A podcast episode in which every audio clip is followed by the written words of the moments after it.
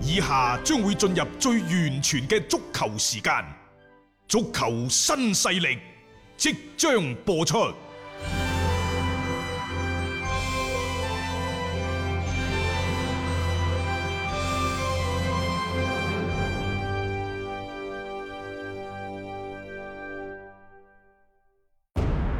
足球場，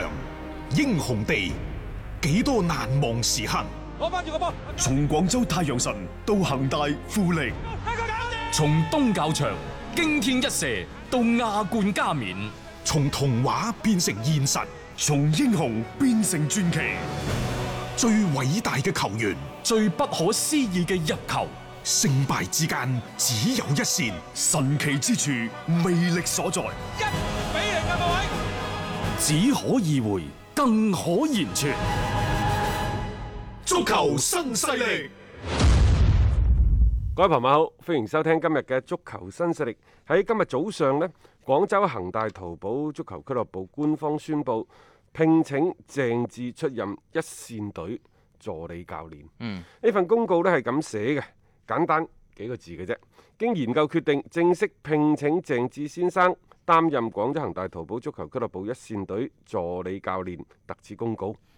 啊，咁啊簡簡單單嘅一句説話，就話俾大家聽，鄭智正式係成為咗恒大嘅助教啦。係啦，誒四十歲啦，志哥今年已經嚇，嗯大家仲記唔記得上個賽季簡拿華路赴集團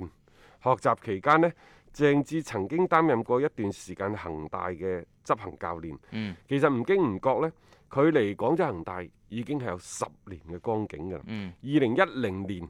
嚟到，係到到而家，我還是 啊個少年。誒啊攞咗唔少嘅榮譽啦，嚇咁啊職業生涯你走走到最後嘅一段時間，佢而家亦都成功轉型啦，可以咁樣講啊。其實呢，佢喺呢個賽季，亦就話喺年頭嘅時候呢，佢已經加入咗恒大一線隊嘅教練組。誒、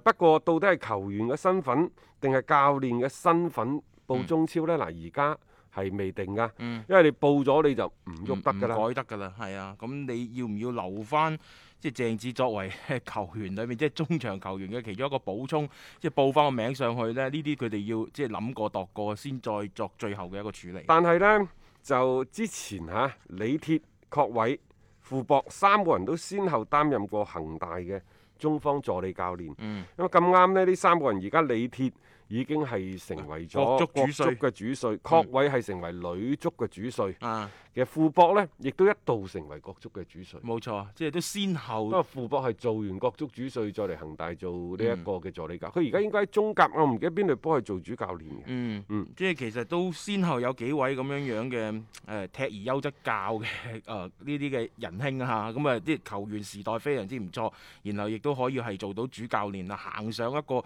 呃甚至國足咁樣樣嘅一個位置上邊。咁、唔知鄭智會唔會又係以後都會有一個咁樣樣嘅一個發展嘅歷程啊？因為鄭智呢，即係誒、呃作為球員嘅資歷就絕對係足夠㗎啦。嗯無論係當初喺遼寧、喺山東，後尾去到深圳，係誒、再或者佢過咗查爾頓查。爾頓啦，係啊啦，，然嗯之後呢，就呢一個嘅些路迪，嗯即係無論喺國內嘅頂級聯賽，抑或喺歐洲嘅主流聯賽呢，都闖蕩經年。嗯就球員嘅履歷，尤其係翻返嚟廣州恒大呢十年啊，絕對係球隊場上嘅核心。嗯咁但係佢做教練啊，各位做球員成功唔代表做教練會成功㗎，因為廣州恒大嘅幾個助理教練，啱啱我哋傾到嘅李鐵、郭偉、傅博等等，實際上呢，佢哋喺廣州恒大嘅助理生涯，嗯你話係咪好成功呢？我睇就未必啦。嗯你可以睇翻轉頭，就係、李鐵喺上任國家隊主教練前後嘅某些嘅言論。嗯你再印證翻之前一啲江湖嘅傳聞呢，其實多少係有啲怨氣嘅。嗯我亦都聽講過唔同嘅渠道印證過，就係、誒、無論係呢一個，尤其係史高拿利啊，尤其係呢一個列比嗯列比啊，列啊比嘅團隊，嗯包括而家簡拿華路嘅團隊，其實對中方教練嗰個接納度啊，嗯有限嘅 啫。因為真真正正你話喺佢哋身上學到幾多嘢呢？嗯真係一個未知數。再加上簡拿華路本身都係由一個菜鳥教練啱啱蜕變可以用呢個字呢？冠軍教頭，啱啱蜕變就成為一個冠軍嘅教頭。啊，佢是否可以係即係俾廣州恒大帶嚟更加多新嘅嘢啊？等等，嗯嗯嗯，我哋不得而知。嗯簡拿華路做球員嘅履歷都非常之豐富，然之後做教練轉型做教練，嗯係何其之跌跌撞撞。係啊，即係要經過啊其實都幾多嘅時間考驗，即係甚至佢喺恒大呢邊亦都唔係一帆風順啊嘅。我覺得呢，即係李鐵啊、郭偉、傅博等等，佢哋嘅平台係高嘅，因為畢竟呢，呢兩個人跟老帥，嗯啊呢、三個人跟老帥都係即係誒、呃叫做攞過世界盃冠軍啊，嗯咁、並且呢，執教嘅經驗係非常之豐富嘅。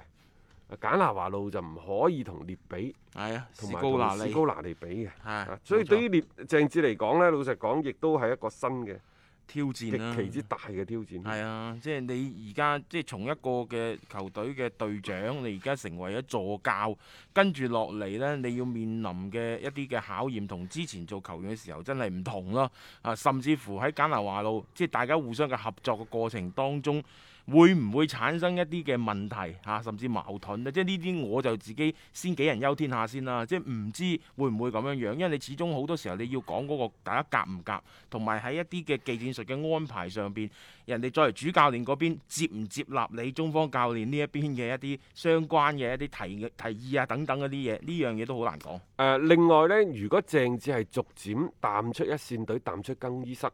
出任助理教練嘅話，你覺得佢喺球隊當中嘅地位係升定係降呢？啊呢、個嘢反正就 不言自明啦。係其次，我都係覺得呢，即係話誒，鄭隨住鄭智出任中方嘅助理教練，你可以睇到呢，即係誒，再加上年頭送走郜林啊。係啊啊，曾誠啊、馮係蕭霆啊等等嗯，亦就話誒、呃、過去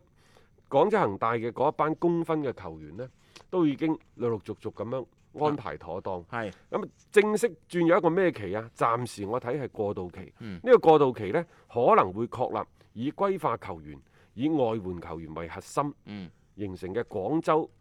即係恒大嘅新嘅新嘅足球文化，係又或者係傳承。嗯咁喺呢個過程當中呢，保連奴肯定係領頭羊啦。嗯。咁然之後再落到嚟艾克森嗯，高拉特特係啊，啊等等嗯，佢哋、包括呢就即係租借出去嘅亞蘭嗰啲費南多呢啲巴西嘅球員，即係而家都叫中國人啦。嗯因為佢哋會係形成恒大內部嘅一個非常之有話語權嘅核心。嗯咁喺原先嗰班老隊員當中，真正落留翻落嚟嘅係邊個啊？係張林鵬嗯，同埋呢就係、黃博文。兩位啊，僅此而已嘅啫。嗯嗯好啦，中生代啲球員你而家睇到就以廖力生為首，因為廖力生最近誒呃嗰、個消息都多咗起身，包括天河區嘅禁毒大使，呢、呢個以前係鄭智做嘅，啊嗯而家去到廖力生，個廖力生亦都喺接受媒體採訪嗰陣時就話一定要通過自己嘅表現嗯啊，就要獲得教練組嘅認可，要立足喺恒大。嘅一線隊當中，嗯然之後就嚴中陽偉啊，嗯包括衛嚴世永浩啊係咯係咯等等係咯，佢哋啊高準翼，即係呢呢啲係會接班接翻上嚟嘅。嗯所以即係誒呃二零二零年對於廣州恒大嚟講呢係一個承上啟下嘅年份。嗯再加上呢今年嘅賽程撲朔迷離，不得而知。所以即係各種嘅天時、地利、人和嘅因素交織埋一齊，就令到咗二零二零年。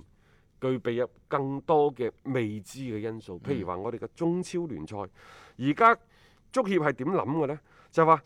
喂，我哋又要睇呢一個亞冠聯賽，嗯然之後四十強賽剩低嘅四輪嘅賽事能否喺亞足聯所願年內完賽呢？目前存在住一定嘅疑問，所以中國足球協會就認為喺咁嘅情況之下，新賽季嘅中超聯賽開賽方案嘅設計同推出，亦都只能分階段落實。嗱，即係喂各位係咁嘅。人哋係所有嘅賽事，我先唔好理你國家隊嘅賽事，先唔好理你打咗聯賽先應該係啊，係啊咯歐冠嘅賽事，係咯，先打咗聯賽，嗯先保住俱樂部。俱樂部係足球世界入邊最基本嘅嗰個因子，嗯即係佢哋之後有錢揾啦，佢哋穩定咗啦，有人工出俾球員啦，你再隨圖啲咩國際嘅國家隊嘅賽事啊，然之後就歐冠聯賽等等。嗯咁點解日本、韓國嗰度都率先開賽啊？因為佢唔打，佢又蝕錢㗎，個個都要被逼，可能喺呢個疫情仲未完全啊即係誒控制落嚟嘅嘅時候係咯，佢都要開始去打呢個聯賽，因為要揾食啊！我哋自己亦都一樣，揾其實喺食身邊嗰度，係啊你點解要復工復產啊？嗯哼復工復產係咪真係喺歸零嘅情況之下復工復產呢？唔係啊嘛，只不過我哋覺得係喺呢一個疫情可以穩定落嚟，係、嗯可控嘅情況之下，你要盡快復工復產。冇錯，將所有嘢恢復正啊常。足球其實你亦都係一個產業，嗯，咁你都要盡快復工復產。點解佢哋唔復工復產呢？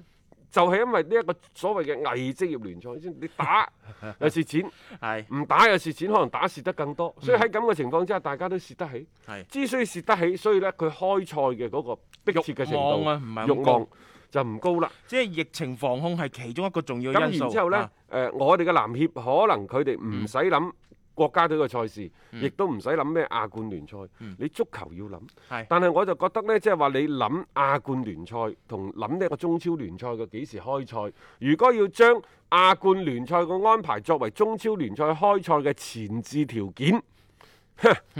咁啊真係本末倒置。啊，冇錯啊，好搞笑嘅一種嘅行為嚟啊嘛，所以而家其實睇翻轉頭咧，我就話疫情防控係重要，但係更加內涵嘅因素呢，就係、我哋聯賽嘅本身嘅呢種特質咧，即係同其他嘅職業聯賽有極大嘅唔相似嘅地方，即係開比賽同唔開比賽，對於我哋嘅俱樂部嚟講啊，可以話係一個截然相反嘅一個現狀。人哋嗰啲唔開係會面臨破產，面臨住冇米落鑊嘅境地，我哋唔係嘅。啊，所以我哋嘅聯賽其實係唔急㗎，而家慢慢討論啊，呢頭又話睇下亞冠點，嗰頭又睇下 CBA 嘅復賽搞成點先啦，我哋再參考下，跟住又話要就四十強賽嘅賽程，我又要再設置，其實時間就已經定咗係咁多咗啦，你又唔跨年，你可以做到啲乜嘢而家？我感覺即係中國足球協會會唔會喺度呢推卸責任甩鍋？嗯，因為佢而家呢就話：喂，今年要打四十強賽，要打亞冠聯賽，所以我哋一定呢就要因就翻亞足聯嘅一啲安排，再去具體制定。因為我哋已經確定賽會制啦嘛，係嘛？嗯可能係分階段，即係剁碎佢進行啊。係得税，所以我哋可以就人哋，嗯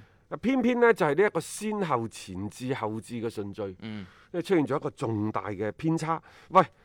唔好話全世界，就算亞洲各個國家同埋地區，佢哋嘅疫情嘅防控都有個先後嘅不同，嗯亦都可能會有一個嘅爆發，又或者係有唔同時期嘅反覆。咁、嗯樣其實會係俾國際足聯，尤其亞足聯在內嘅各大洲嘅嗰個足聯。對於恢復呢一個嘅咩超級聯賽、亞冠、歐冠聯賽等等方向，佢係帶嚟咗好大嘅不確定性同埋困難性嗯。喺咁嘅前提之下，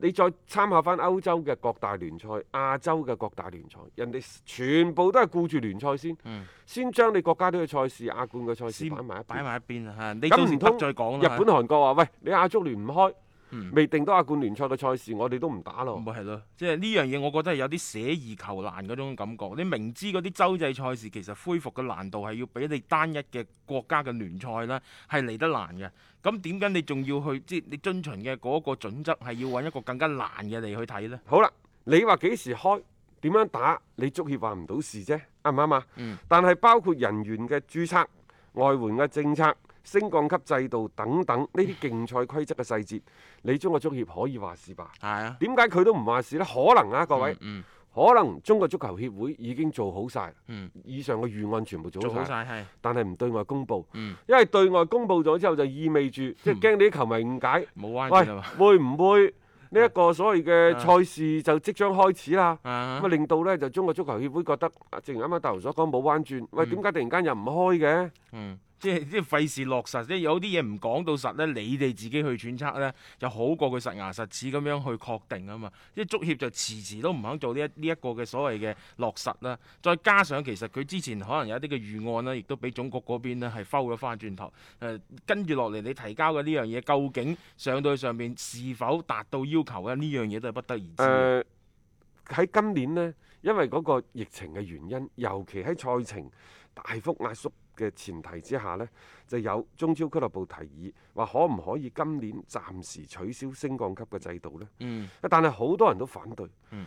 反對嘅聲音就覺得咧升降級制度係職業足球聯賽嘅重要標誌。嗱、嗯我想講啊，升降級唔係職業聯賽嘅職業標，唔係呢一個誒、呃所謂嘅職業聯賽嘅重要標誌。嗯冇人話誒呢一個冇升降級嘅賽事，佢就唔係職業聯賽。唔唔可以劃等號，唔可以劃等號，但係佢係一個令到嗰個職業聯賽更具看點嘅。啊你話是否取誒、呃降低咗聯賽嘅競爭嘅程度啊？啊，觀賞性被打折扣啊，等等，呢啲係在所難免嘅。嗯但係我又反問一句，因為之前我哋喺節目當中都同大家嘗試去做過論證，正係因為呢一個升降級嘅制度，先至係令到中國足球嘅泡沫越出越吹越大。嗯正係因為呢個升降級嘅制度，先至係令到中超各間俱樂部之間掀起咗軍備競賽。係啊，即係呢個係即係導致到啊好多球隊不斷咁投入，因為我哋講話你補組你唔投個十個八個億，你唔好講話係補啦，組啊你啦。攞冠軍你可以投廿零三十個億，嚇、啊，但係如果我冇升降級嘅話，我甚至投一兩個億都好。嗯你但係有個準入嘅門檻。因係為准入個門檻，我都話你放一個億喺中國足球協會，放兩個億喺中國足球協會先。你作為呢一個球員保障金，作為中國青少年足球咁嘅發展基金，嗯然之後我要求你哋俱樂部有自己嘅球場。啊，然之後仲有呢，就梯隊嘅建設等等，喺呢嗯個基礎上，你至具備呢，就係、誒準入中超聯賽係啊，嘅資格你。達唔到咁嘅要啊求就唔好玩啦。冇錯啦。嗯咁然之後你哋要攞冠軍嘅，你抌廿零三十個億係你嘅事。嗯你唔攞冠軍嘅，可能咁樣呢，就球隊當個個實力會差得好大，觀賞性會打折扣。嗯但係我哋話咁樣會唔會係俾中超、俾整個中國足球帶嚟咗一個休養生生息嘅機會呢？嗯呢個唔係長久嘅，三年、短期五年行為嚟嘅啫甚至乎十年八年。嗯只有咁樣嘅休養生息，先至係可以以時間換空間，為中國足球呢就帶嚟更加多嘅一個自身嘅調整嘅機會。嗯，當然啦嗯，誒、是否取消升降級呢個真係牽一發動全 身，又唔係話我哋喺呢度嗯啊吹吹水，啊佢佢就一定啱嘅，唔係嘅。即啊係其中其中一個方面啦，可以咁樣講嘅。但係你話佢取消有佢取消嘅好處，唔取消亦都有佢嘅道理。誒、只呃不過即係喺職業聯賽嘅呢個發展嘅過程當中啦，我哋嘅中國足球其實已經行咗好多個彎路，嗰種嘅浮躁同埋急功近利啊嘅嗰種姿態呢，有時我哋希望佢剎一剎車呢，咁樣會係即係相對會更加冷靜啲去審視成個啊情況。仲有呢，就係、今年可唔可以只升不降？嗯，然之後抗採軍取一個抗軍啊係等啊等，。係啊，再加上呢，而家你有啲外援就翻咗嚟，有啲啊仲未翻。嗯，實際上呢，即係大家唔對等，仲話呢，就今年呢報五上四添，係啊，即係三加一嘅三加外一援啦，嘅係政啦策，。冇錯。好啦，咁如果你今年係唔唔取消或者係壓縮呢一個降級嘅名額，係咪令到呢？就係即係大家今年嘅壓力冇咁大？咁、嗯，甚至乎呢，就係、對一啲誒、呃、俱樂部一啲推梯隊嘅編制啊等等一啲硬指標，即係啱啱我哋講咗啦，嗯你做一個你做一個嘅嗰個硬性嘅規定，咁、嗯樣先至可以令到更加多嘅本土球員呢得到鍛鍊嘅機會。嗯，冇錯，即係冇咗嗰種嘅壓力嘅話呢，有時真係喺用人上邊呢，冇咁多掣肘咯。呢、個我覺得無可厚非嘅。你對於呢啲俱樂部嚟講，錢啊投咗落去啦，如果連保組都唔成功嘅話呢，其實意味住好多嘢嘅。即係分分鐘嗰啲球隊降咗級落去之後呢，以後仲想再見到佢哋都變到係一件好難嘅事情。即係喺中國足球就係一個咁樣嘅大嘅環境當中咯。即係究竟你話今年你既然係好多個賽制都改變咗啦，可唔可以真係喺一個升降級嘅，即係特別喺球隊嘅名額上邊，如果你係升兩隊上嚟而保持唔降級嘅話，可能成個聯賽嘅嗰個情況咧會相對係穩定一啲。呢、個就其實係佢哋可能要考慮嘅一個地方嚟啦。聽足球新勢力，晚晚有飯食。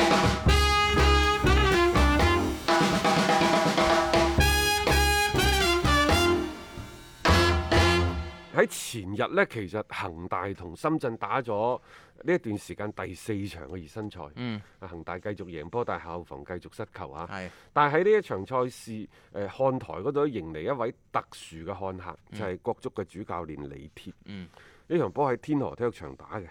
誒、當然李鐵呢亦都可以係見到自己好多個老友啦，包括即係張孝瑞啊、嗯阿志哥啊等等啊，都都會見到嘅。咁、再加上呢，即係佢當初亦都係作為廣州恒大嘅助理教練呢，其實天河嘅一草一木對於佢嚟講都非常之熟悉，所以就令到呢，即係佢再翻翻嚟喺天河睇呢一場嘅賽事呢，就多咗啲情懷嚇。啊不過情懷還情懷，佢主要今次落到嚟呢，考察，因為尤其係廣州恒大陣中球員啲狀態。嗯，因為誒、呃、費南多即係誒、呃以前啊叫做菲爾南多嚇，係啊，佢呢係二零一五年六月三十號嗯，即係呃加嗯盟誒、重慶嘅係啦，啊當時咁啊到而家呢，啱啱好居住滿五年㗎咯啊係喎，居住滿五年㗎咯喎啊啊呢個月底係啊，在此之前呢，艾克森洛國富就已經係代表國家隊嗯係上陣啦。嗯阿蘭都居住滿五年㗎啦，係只有高拉特呢，因為佢中間翻咗去七個月嗯嘅巴西，咁、嗯所以佢嘅國腳嘅資格呢，個審核仲有一定嘅阻礙。誒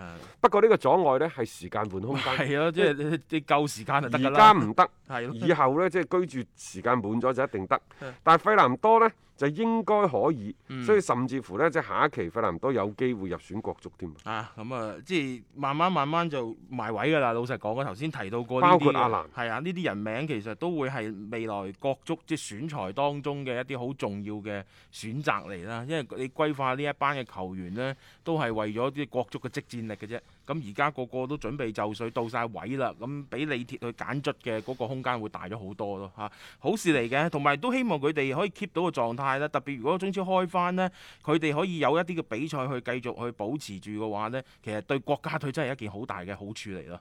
一個為足彩愛好者度身訂造嘅全新資訊平台北單體育，經已全面上線。北單體育擁有基於北京單場賽事作出全面評估嘅優秀團隊，雲集張達斌、陳奕明、鐘毅、李漢強、呂建軍等大咖，為你帶嚟更專業嘅賽前預測分析以及賽後總結報告。北單體育無需註冊，一鍵辦理。想避免足彩市場起起伏伏，快啲嚟微信搜索公眾號北單體育。